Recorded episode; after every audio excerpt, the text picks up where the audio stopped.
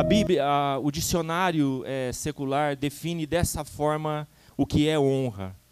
Diz o dicionário: princípio que leva alguém a ter uma conduta virtuosa, corajosa e que lhe permite gozar do bom conceito junto à sociedade. Consideração devida a uma pessoa que se distingue por seus dotes intelectuais, artísticos, morais e privilégios. Dessa forma, o dicionário secular define o que é honra. Eu entendo que pela palavra do Senhor, a honra ela prepara um ambiente profético para o milagre, para o milagre acontecer. A honra é como se ela organizasse as coisas no mundo espiritual e cria um ambiente propício para o milagre da parte de Deus acontecer. E é interessante, quando o Senhor me trazia essa impressão no meu espírito, eu comecei a me lembrar de várias passagens bíblicas em todas as áreas da nossa vida, em que o Senhor nos orienta a caminharmos em honra. E é sobre isso que eu queria falar com vocês. A honra é uma verdade que está por toda a Bíblia e ela toca todas as áreas, todas as áreas da, da nossa vida. Então, queria que você parasse por um minuto e pensasse na sua vida e qual área você está precisando de um milagre hoje. Porque tudo que nós estamos fazendo aqui, amados, é crendo num Jesus que está vivo ele não está morto. E a palavra de Deus diz que ele é o mesmo ontem, hoje e será eternamente, que os milagres que a Bíblia nos conta, eles podem acontecer hoje. E o que nós estamos firmando aqui é que se criarmos um ambiente de honra nas áreas da nossa vida que nós precisamos de um milagre, nós vamos ver milagres acontecendo. Você pode dizer amém para isso? Então, qual área da nossa vida precisa de um, de um milagre. Então, comece pensando no seu relacionamento com o próprio Deus e observe as palavras de Jesus neste texto que nós acabamos de ler. Ele diz assim: depois, é, quando você lê Marcos, você lê o livro, o Evangelho de Lucas, você entende um pouco melhor do que Jesus estava tratando ali. Esta passagem acontece naquele contexto em que Jesus está na sinagoga e ele abre a palavra e lê Isaías dizendo: O Espírito do Senhor está sobre mim, e ele diz: Esta palavra se cumpre hoje. E ele então sai daquele lugar expulso, porque as pessoas estão se escandalizando. Mas é interessante o que é dito na, na sequência pelo próprio Jesus: não há profeta sem honra senão na sua, na sua terra e na sua casa. E acrescenta uh, o escritor: e não fez ali muitos milagres por causa da incredulidade deles. Então, se a honra prepara um ambiente para o milagre acontecer, a falta de fé e a incredulidade prosperam num ambiente sem honra. Dá para entender isso? Se não a honra, a falta de fé e a incredulidade encontram um ambiente propício para crescer naquele ambiente. E sem honra, não tem-se fé, tem incredulidade e a incredulidade impede que o milagre aconteça. Amém, amados?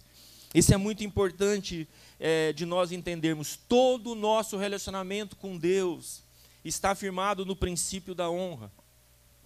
Gosto muito dessa passagem de Malaquias.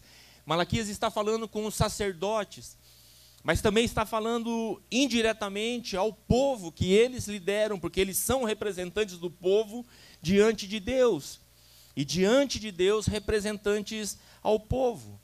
E diz a palavra, Malaquias 1, 6 a 8. Olha só a abordagem que o profeta faz, são palavras de Deus ao povo. O filho honra o pai, e o servo ao seu senhor. Se eu sou pai, está dizendo o Senhor, onde está a minha honra? E se eu sou o Senhor, onde está o respeito para comigo?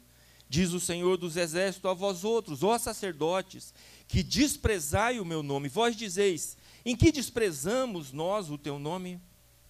Ofereceis sobre o meu altar pão imundo, e ainda perguntais: em que te havemos profanado? Nisto que pensais? A mesa do Senhor é desprezível.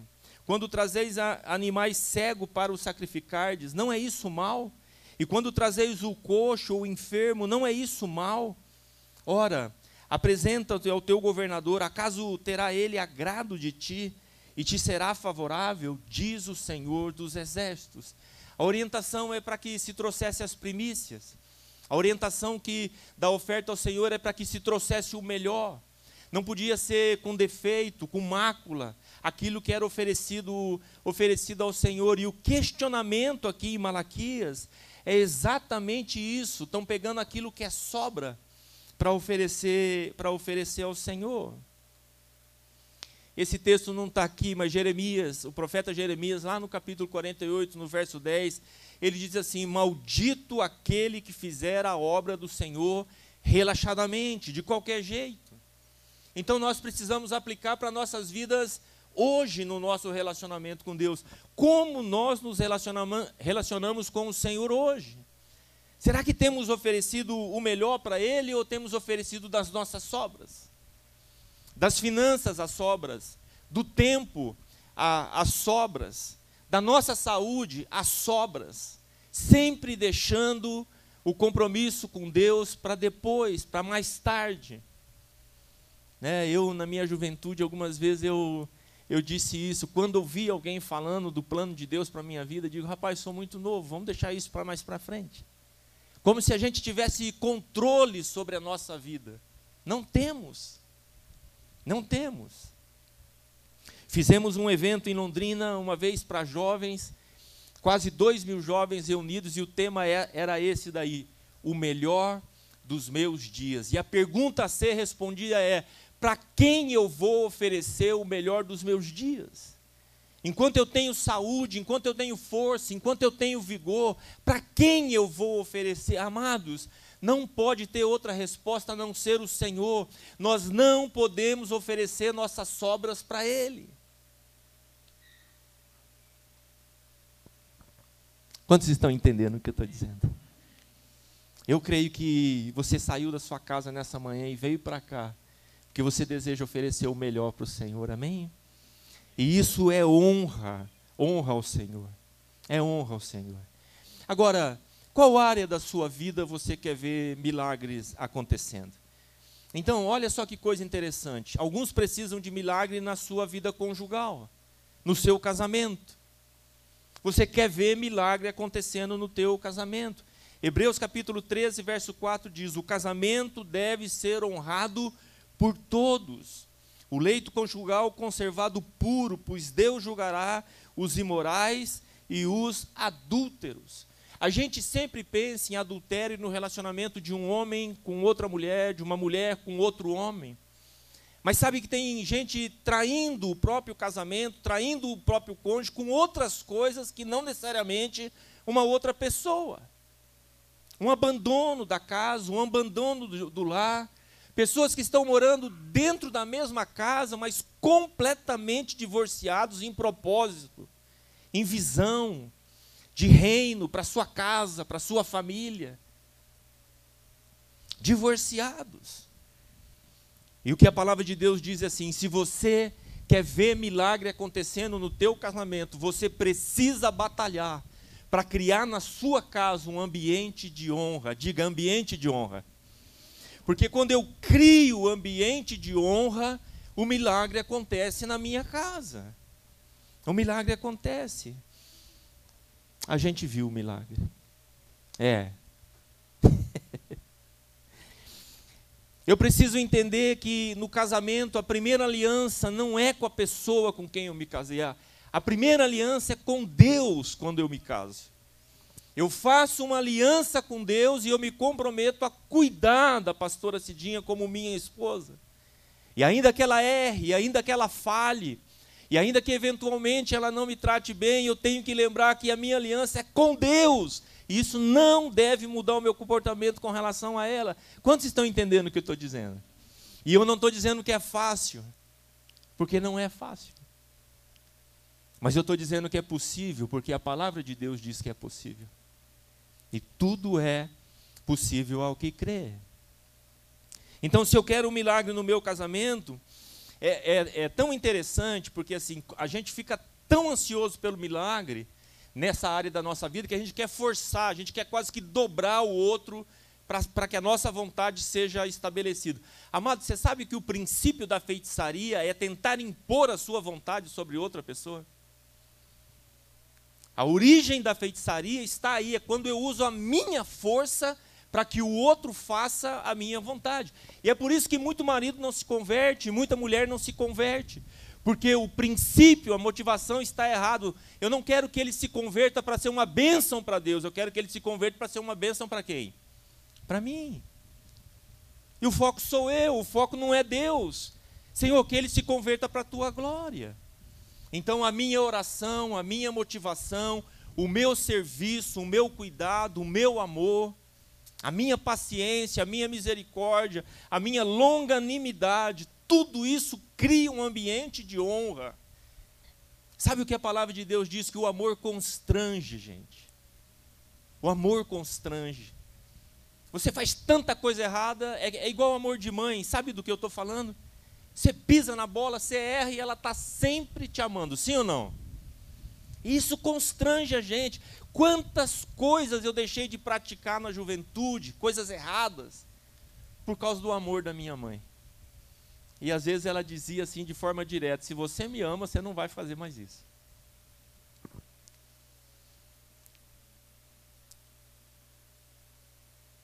Com 12 anos eu estava viciado em baralho. Sabe o que é baralho? Jogo de truco, essas coisas. Com 12 anos eu estava viciado, mas viciado mesmo, não passava um dia sem jogar. Não tinha dinheiro, apostava o que eu tinha.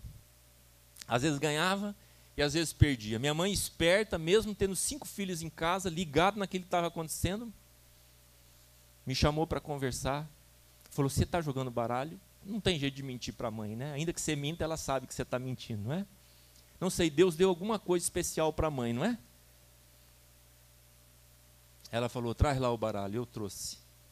Ela me levou num lugar que tinha uma, uma chama acesa, onde, onde fervia a roupa ali em casa. E ela falou: Se você me ama, você vai queimar esse baralho agora na minha frente.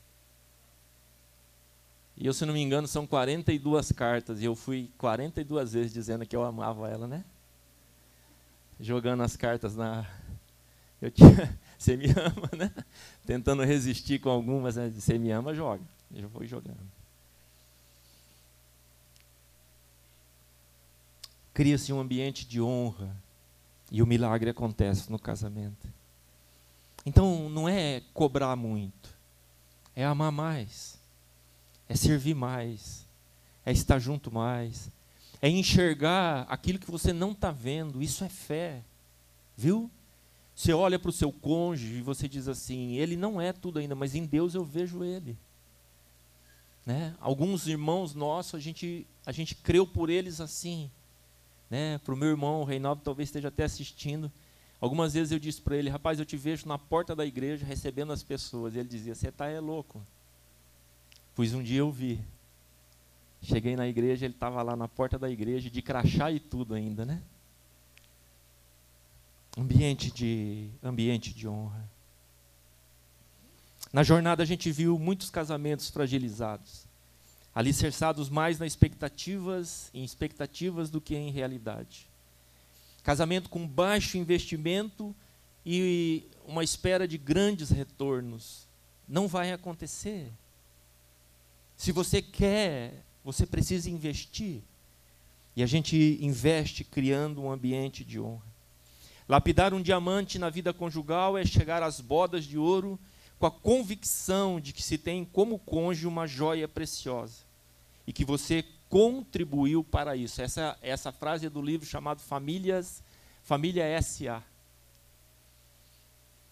É chegar com 25 anos ou 32, como eu e pastora Cidinha, e olhar um para o outro e dizer assim: puxa vida, eu contribuí para ela chegar onde ela, ela chegou. E eu sou prova disso. Muito do que eu me tornei tem diretamente a ver com aquilo que ela forjou em minha vida. A gente era namorado ainda, e eu era meio desmantelado para me vestir ela nunca criticou a minha forma de me vestir, mas não pediu oportunidade de me dar presente para ir trocando meu guarda-roupa devagarinho. Eu quase não percebi a transição. E ela foi, e o sapato, e a calça, e a camisa, e ela foi com graça mudando. Eu tinha muita dificuldade para ler. Eu aprendi a ler e gostar da leitura através da leitura bíblica. Mas nunca faltou da parte dela de colocar na cabeceira da nossa cama um livro para eu ler. E ela era esperta, não colocava livro grosso para desanimar, não. Ela colocava uns livros bem fininhos. Aí eu virava um leão em cima deles. Eita, esse mês já li três livros, né? Com sabedoria, com graça, foi criando um ambiente me honrando, e cada vez que eu vencia uma etapa, ela celebrava aquela etapa. E assim a transformação vai acontecendo nas nossas vidas. Amém, queridos? Diga comigo, um ambiente de honra. Aleluia. Glória a Deus por isso. Bem cedo nós entendemos que cuidar bem e investir um no outro traz honra ao Senhor. E quando a honra é estabelecida no casamento, o milagre então começa a acontecer. Amém? Você quer ver milagres no seu relacionamento com seus filhos ou com seu pai? Olha o que diz a palavra, Efésios capítulo 6, verso 2. Honra teu pai e tua mãe. Este é o primeiro mandamento com promessa. Você quer ter o relacionamento com o teu pai, jovem que está me ouvindo aqui, transformado, mudado. Você que tem filhos, você quer ver o teu relacionamento com os teus filhos transformado? Crie um ambiente de honra na sua casa. Honrar não significa concordar com tudo. Presta atenção, jovens, vocês que estão ouvindo. Honrar não significa concordar com tudo. Honrar não depende do tipo de pais que você tem. Honrar significa fazer dos seus pais sempre parte do conselho de sabedoria para você tomar suas decisões. Você entende o que eu estou falando? Vai tomar uma decisão importante? Compartilha com os teus pais. Eles vão dar o conselho. Na simplicidade, no conhecimento que eles têm, pare para ouvir. Isso é uma atitude de honra. Não significa que você vai seguir, mas eles sempre vão fazer parte do teu conselho de sabedoria. E quando você pratica este princípio, a honra é estabelecida e o milagre de Deus alcança a sua vida. A dependência foi Deus que criou, foi Deus que criou dessa forma. Então, se eu tenho um relacionamento quebrado é, com meus pais, eu preciso começar a dar passos nessa direção. Se eu me distanciei dos meus filhos, eu preciso começar a dar passo nessa direção e fazer da minha casa um ambiente de honra para que o milagre do Senhor aconteça. E ele aconteça. E ele acontece porque a palavra de Deus é fiel, é tão interessante porque diz: honra teu pai e tua mãe. Este é o primeiro mandamento com promessa, não é só o mandamento, mas é o, é o mandamento junto com a promessa. E qual é a promessa? A promessa é que você vai viver muito. A promessa é que você vai ser próspero em tudo que você fizer. Então, longevidade e prosperidade para o jovem, para nós, está diretamente ligado à forma como você honra os seus pais. E assim, estabelecendo um ambiente de honra, a gente vê milagres. Amados, quantos aqui precisam de milagre na sua área financeira? Amém. Sempre tem muita gente precisando, que é uma área que a gente luta constantemente. A pergunta é: você quer ver milagres na sua área financeira? Precisa estabelecer um ambiente de honra neste lugar. Provérbios 3:9 diz: Honre o Senhor com todos os recursos e os primeiros frutos de todas as suas plantações. Isso aqui é muito importante, não se trata de dinheiro, se trata de honra em primeiro lugar. Deus não precisa do meu e do seu dinheiro. Ele é dono de toda a prata, ele é dono de todo o ouro, ele é dono de tudo que nós vemos, enxergamos e nos movemos aqui neste, neste ambiente e até aquilo que não vemos, Ele é Senhor sobre todas essas coisas. Então não se trata de recursos, de dinheiro, se trata de honra. Nós somos abençoados como quando honramos ao Senhor. Quando você entrega o teu dízimo, você está honrando ao Senhor, porque sem falar você está dizendo. Senhor, tu és o provedor sobre, sobre a minha vida. E eu reconheço que ao entregar isto diante do mundo espiritual, eu estou honrando o Senhor e colocando Ele em primeiro lugar na minha vida. A honra destrava a área financeira em minha vida. Oh, um do, uma das passagens mais conhecidas que fala sobre dízimo e ofertas, ainda que alguns é, não creiam nisso, não praticam, acho que é coisa da, lá da época da lei, né? a gente não vê dessa forma, porque a minha primeira experiência com Deus começa exatamente aí provando que Deus é fiel através do dízimo e oferta. Eu fui dizimista um ano e meio antes de me casar, não tinha entendimento nenhum. Eu aprendi esse princípio, comecei a praticar e Deus fez milagres na, na nossa vida. Mas quando você vai ver lá em Malaquias 3, quando ele trata diretamente da questão dos dízimos e das ofertas, no capítulo 2, antes, quando, como nós lemos, ele fala de honra. O assunto não é dinheiro, o assunto é honra. É honra ao Senhor. Então, se eu quero prosperar em minha vida financeira, eu preciso aprender este caminho de honra. Olha que coisa interessante, lá em Atos 5, Ananias e Safira vendem um terreno, vão entregar ao Senhor, e a gente sabe pela história que eles não entregaram tudo, eles retiveram parte do recurso. Confrontados por Pedro, cheio do Espírito Santo, morre ele e uma hora depois morre a sua esposa. E a palavra é: por que você mentiu ao Espírito Santo? Era seu, você podia reter o que era de direito teu e entregar aquilo que você quisesse. De novo, não é dinheiro, é coração dividido. Naquele momento estavam desonrando o Senhor, apresentando algo que não era a verdade. E isso desonra a Deus, porque Deus tem compromisso com a verdade. Amém, queridos?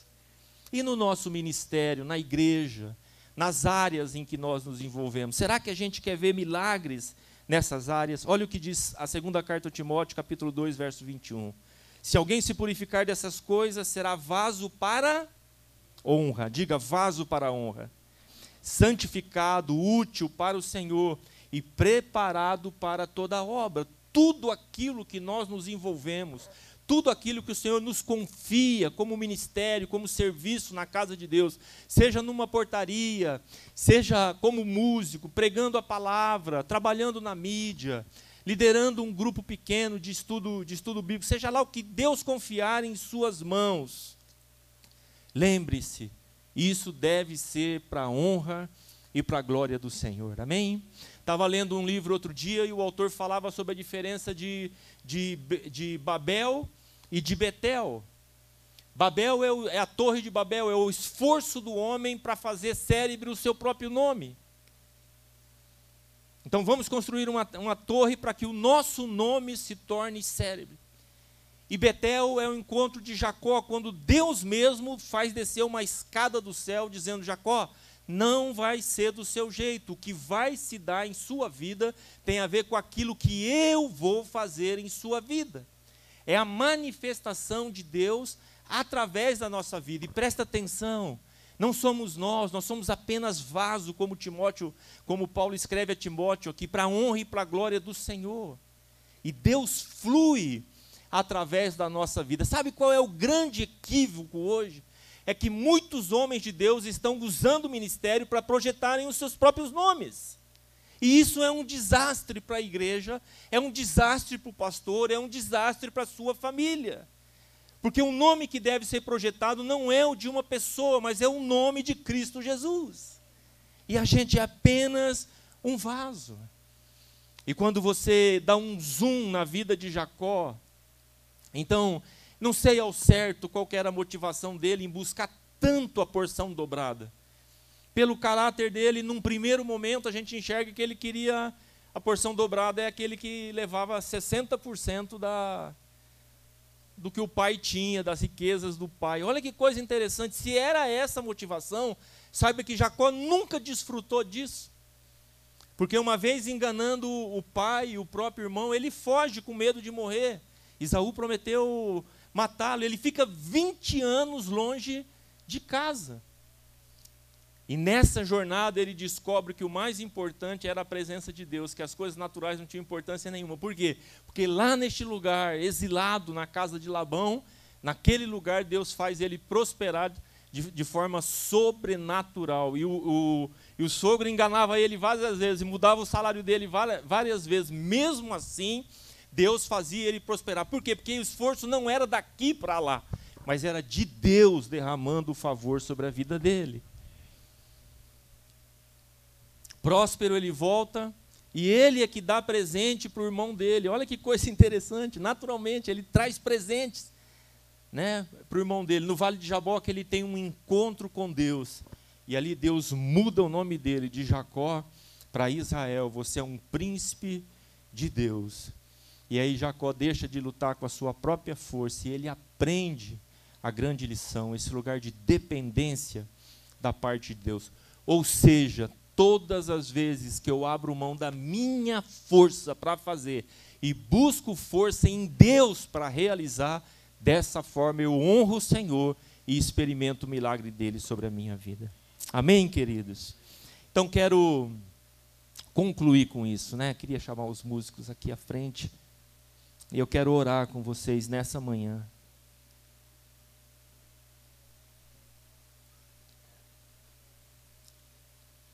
Olha aqui para mim um pouquinho aqui, ó. Nós somos uma igreja que cremos em milagres. Viu? Nós cremos em milagres. Cremos que Deus pode levantar aquele que está abatido numa cama enfermo, ele pode. Pode curar o câncer, pode curar a loucura, pode restaurar o dependente químico, pode, Deus pode fazer todas as coisas. Por isso que é tão importante nós nos tornarmos uma igreja que aprende a honrar também. E a pastora Cidinha falou aqui, e eu quero dizer para vocês, nós fomos muito, muito abençoados em Londrina. Aliás, somos muito abençoados todas as vezes que a gente vai para lá provisão de lugar para ficar, provisão de carro para andar, provisão de comida, provisão de, de todo canto. Mas eu me senti muito honrado porque sem a gente aqui, tudo aconteceu aqui. E isso mostra que, como igreja, nós estamos caminhando no, no lugar certo. Então eu aproveito para dar um aviso para você: o culto aqui não depende de eu estar aqui.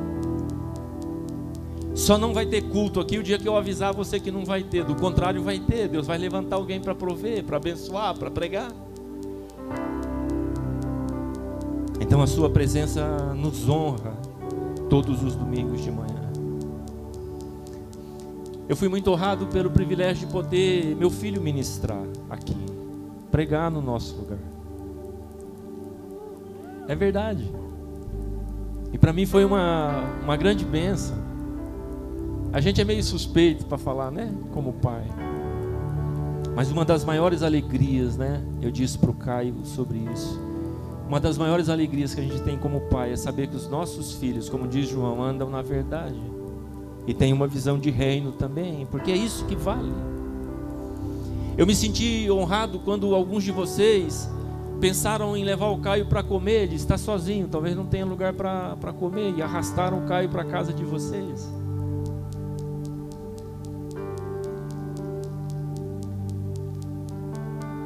Almoço, lanche. Eu me senti muito honrado quando eu voltei e o sonho da minha biblioteca ali, que estava os livros encaixotados há mais de dois anos, de repente apareceu tudo em ordem naquele lugar.